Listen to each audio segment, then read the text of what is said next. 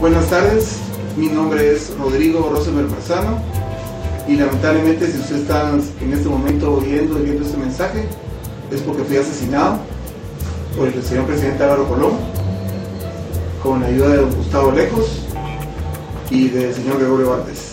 Uma mensagem em vídeo corre já no YouTube e está na edição online de vários jornais, entre eles o ABC Espanhol. Podia ser um personagem de um romance de Gabriel Garcia Marques, mas é o advogado guatemalteco Rodrigo Rosenberg Marzano, assassinado este domingo. A mensagem começa: Se você viu esta mensagem, é porque eu, Rodrigo Rosenberg Marzano, fui assassinado. Na mensagem, Marzano acusa de envolvimento na sua morte anunciada o presidente da Guatemala, Álvaro Colón, e associa a sua própria morte à outra recente do empresário Jalil Musa, para quem trabalhou. Musa, que foi diretor do Banco de Desenvolvimento Rural, teria descoberto um caso de corrupção ligando o banco a altas figuras do Estado. Senhores, mi muerte tiene nombre y apellido. Si ustedes vieron, vieron este mensaje, es porque a mí me asesinó Álvaro Colón, Sandra de Colón, con ayuda de Gustavo Lejos, Gregorio Valdés Fernando Peña, el cobarde de Gerardo de León.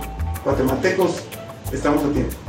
Uma prisão suíça para jovens de 16 anos que cumpram penas de longa duração. A prisão vai funcionar em breve no cantão de Zurique, depois de o Grande Conselho ter disponibilizado ontem mais de 17 milhões e meio de francos para o efeito. A edição online do Le Matin, suíço, dá a notícia, lembra que o Código Penal em vigor desde 2007 permite condenar menores com idades entre os 16 e os 18 até 4 anos de prisão efetiva uma declaração vibrante pela biodiversidade. A biodiversidade é a alma da humanidade. É dito por Robert Barbeau, diretor do Departamento de Ecologia e Gestão da Biodiversidade do Museu Nacional Francês de História Natural, numa entrevista ao jornal La Libre Belgique. Barbeau refere-se ao inquietante declínio de numerosas espécies animais, considerando que o seu possível desaparecimento resulta de uma crise não apenas ecológica, mas moral.